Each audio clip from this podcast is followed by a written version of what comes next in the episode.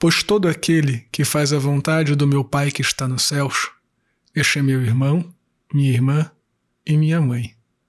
Salve Maria! Hoje é dia 21 de novembro de 2020, sábado, memória da apresentação de Nossa Senhora. Eu sou o Padre João Paulo Ruse, pároco da Paróquia Todos os Santos. Sejam mais uma vez muito bem-vindos às minhas redes sociais. E antes de nós começarmos o sermão de hoje, já deixa aquele joinha, faça um comentário, compartilha este sermão nas suas redes sociais. Vamos lá, meu filhinho, para de ser teimoso, faz isso logo agora, porque olha, os nossos sermãos têm mais ou menos 80, 90 visualizações por dia e não mais do que 10, 20 gosteis, 2, 3 comentários. Estes gestos, vocês não têm ideia, ajudam muito o algoritmo do YouTube a impulsionar o nosso apostolado e fazer com que outras pessoas também sejam alcançadas. Curta também a página da Paróquia Todos os Santos no Facebook e no Instagram.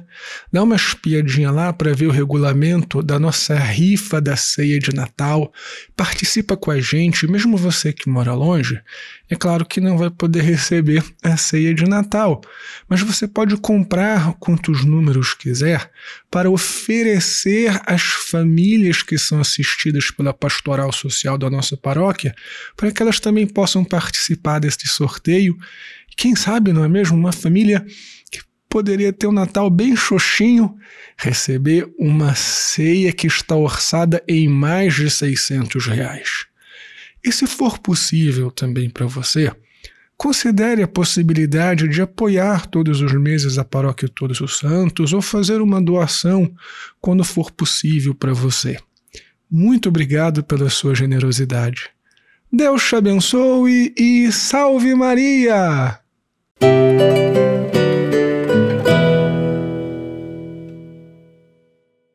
Muito bem, filhinhos. Nós comemoramos neste sábado a memória da apresentação de Nossa Senhora no templo.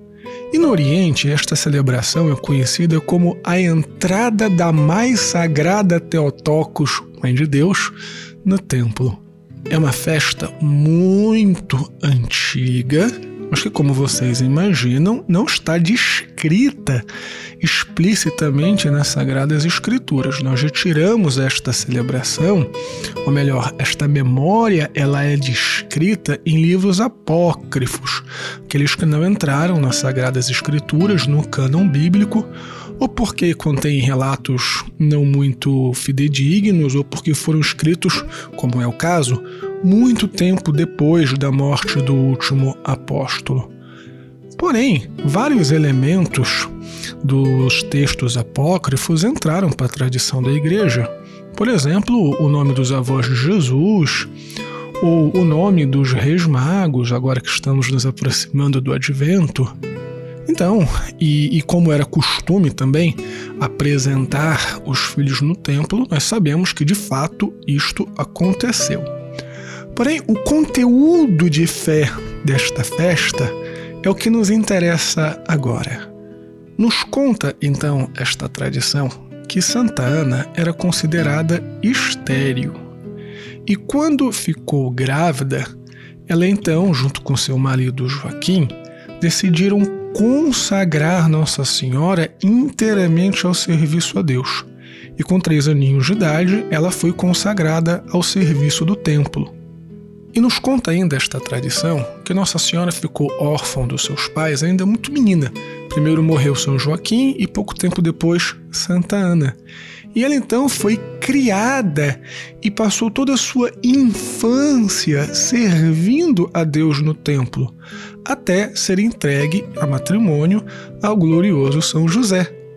Ou seja, mesmo muito antes de ser a mãe de Deus, nossa Senhora já tinha toda a sua existência devotada ao serviço de Deus.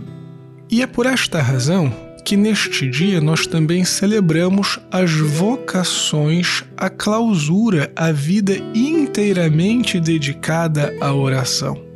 E vocês podem ter certeza disso. A igreja ela é sustentada pelas vocações de clausura, por aqueles homens, por aquelas mulheres que dedicam sua vida a servir a Deus, a rezar, a engrandecer o nome do Senhor e rezar por nós que estamos aqui no mundo fazendo o apostolado. Porém, para nós que estamos também aqui fora, esta festa tem uma relevância muito grande porque se não temos inteiramente a vida dedicada ao serviço de Deus, à casa de Deus, certamente temos que dedicar parte da nossa vida à casa de Deus, ao serviço de Deus. E é por isso que a igreja escolhe como evangelho de hoje este texto enigmático em que Jesus se propõe: Quem é minha mãe? Quem são os meus irmãos?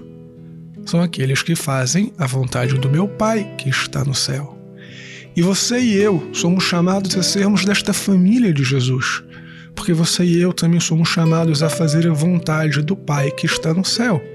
E manifestamos essa vontade de Deus através do seu serviço, através do serviço na casa de Deus. Então, filhinho, filhinha, considere também a possibilidade de fazer alguma coisa pela casa de Deus? Mas não sei. Ofereça-se para limpar, ofereça-se se você tem alguma qualidade neste sentido, para fazer algo na manutenção da casa de Deus, ofereça-se para fazer as coletas na missa, para fazer as leituras na Santa Missa, para fazer parte das equipes de acolhida. Enfim, procure o seu pároco, eu tenho certeza absoluta que tem um monte de serviço para fazer na tua paróquia. E tenha certeza que isso deixará Deus muito feliz, que isso te fará, de alguma maneira, semelhante à grande Mãe de Deus. Que Nossa Senhora então interceda por nós para vivermos a nossa vida também dedicados ao serviço do Senhor. Deus te abençoe e salve Maria!